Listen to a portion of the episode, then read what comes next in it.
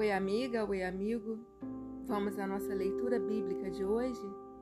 Gênesis capítulo 20, na tradução João Ferreira de Almeida. Abraão e Sara peregrinam em Gerá. Partindo Abraão dali para a terra do Negueb, habitou entre Cádiz e Sur e morou em Gerá. Disse Abraão de Sara, sua mulher: Ela é minha irmã. Assim, pois, Abimeleque, rei de Gerá, mandou buscá-la.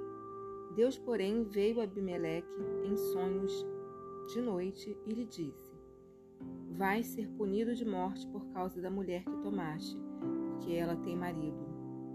Ora, Abimeleque ainda não a havia possuído, por isso disse: Senhor, matarás até uma nação inocente? Não foi ele mesmo que me disse: É minha irmã?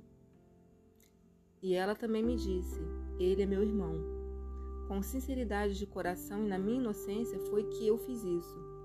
Respondeu-lhe Deus em sonho: Bem sei que com sinceridade de coração fizeste isso. Daí o ter impedido eu de pecares contra mim e não te permiti que a tocasses. Agora, pois, restitui a mulher a seu marido, pois ele é profeta e intercederá por ti, e viverás. Se, porém, não lhe restituíres, sabe que certamente morrerás, tu e tudo o que é teu. Levantou-se Abimeleque de madrugada e chamou todos os seus servos e lhes contou todas essas coisas. E os homens ficaram muito aterrorizados. Então chamou Abimeleque a Abraão e lhe disse: Que é isso que nos fizeste? Em que pequei eu contra ti para trazeres tamanho pecado sobre mim e sobre o meu reino. Tu me fizeste o que não se deve fazer.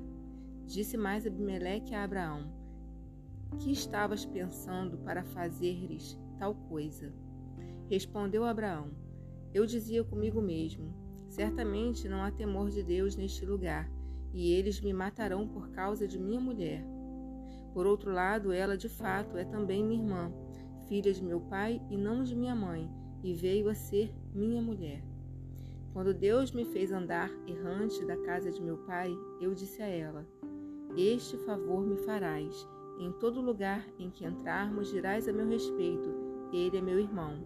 Então Abimeleque tomou ovelhas e bois, e servos e servas, e os deu a Abraão, e lhe restituiu a Sara, sua mulher. Disse Abimeleque: A minha terra está diante de ti, habita onde melhor te parecer.